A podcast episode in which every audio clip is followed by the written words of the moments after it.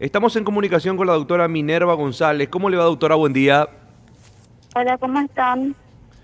Bueno, gracias por atendernos, doctora. Eh, la llamábamos por lo siguiente. Se hizo viral y estará al tanto, obviamente, una recreación que se realizó sobre un relato que usted había hecho en su cuenta de Twitter por el momento que está pasando la salud aquí en nuestro país. Esto fue captado por una persona que hizo, repito, una especie de recreación porque muchos me preguntaban, ¿es la propia doctora la que está realizando este video que recorrió en Instagram en diferentes plataformas digitales? Y efectivamente no.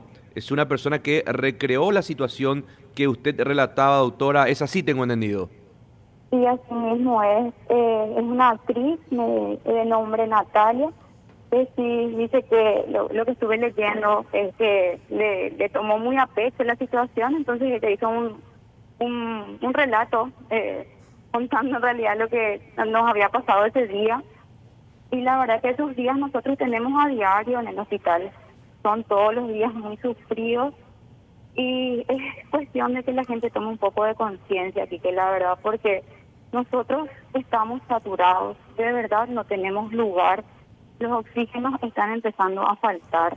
No, no tenemos balón de oxígeno para cada paciente complicado que nos llegue. Y nosotros no queremos estar eligiendo pacientes, porque no, no podemos estar abandonando abuelos para darle oxígeno a jóvenes. Es cuestión de que los jóvenes entren, entren en conciencia y empiecen a querer y valorarle más a su familia porque todos nuestros abuelos van a empezar a morir si no nos empezamos a cuidar nosotros. Esa es la verdad. Ahora, doctora, ¿es tal cual como se pudo escuchar en el relato em, que, que, realizó, eh, que, realizó en este caso la, la actriz? ¿Es tal cual el día a día que están viviendo en el hospital? Es así, imagínate que en el, en el hospital donde yo trabajo es un materno infantil y tenemos que tener esa carga de trabajo. Yo no me quiero imaginar lo que van a estar pasando mis compañeros que están en los hospitales de referencia, porque ahí sí es el verdadero campo de batalla. Ellos están sufriendo, nosotros de verdad, usted estaba hablando con unos compañeros, estamos emocionalmente dañados. No, no hay forma de remediar esto es cuestión de que cada uno empiece a tomar conciencia de que si son tan egoístas como para salir y no importarle nada que sean tan egoístas porque la vida de cada uno es una sola. O sea, es algo impagable. Por favor, no no no hace falta que se aglomeren tanto. Por lo menos usen mascarilla y pónganse bien, lávense, las manos. Nosotros estamos haciendo lo que podemos con lo poco que tenemos y de verdad, ¿cuántos compañeros más van a tener que perder vida? Tenemos licenciados en enfermerías muertos, doctores muertos. Nos estamos cayendo de a uno. Y imagínate que son 10 años de profesión y nos morimos. ¿Quién va a tomar el puesto cuando nosotros ya no estemos? Este es el miedo que tenemos nosotros todos los días. Y estamos todos en lista de espera porque la muerte es algo seguro. Ahora mismo la muerte es algo muy seguro si no nos empezamos a cuidar. Ahora, doctora, ¿en qué hospital le toca cumplir funciones?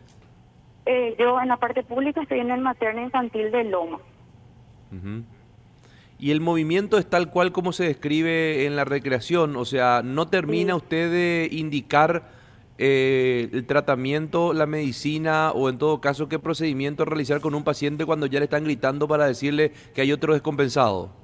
Así mismo, tenemos un flujo de pacientes que se mantienen entre 60, a veces 80 pacientes por día para un solo médico. O sea, soy yo y mi compañero atiende lo mismo del otro lado.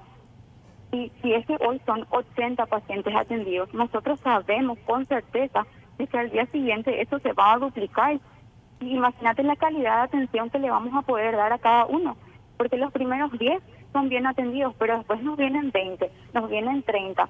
O sea, no, no le vamos a poder dar una buena calidad de atención que todos se merecen.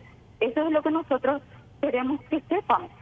Estamos desgastados, estamos desgastados emocionalmente, estamos desgastados físicamente y estamos colapsados el sistema de salud de nuestro país está colapsado.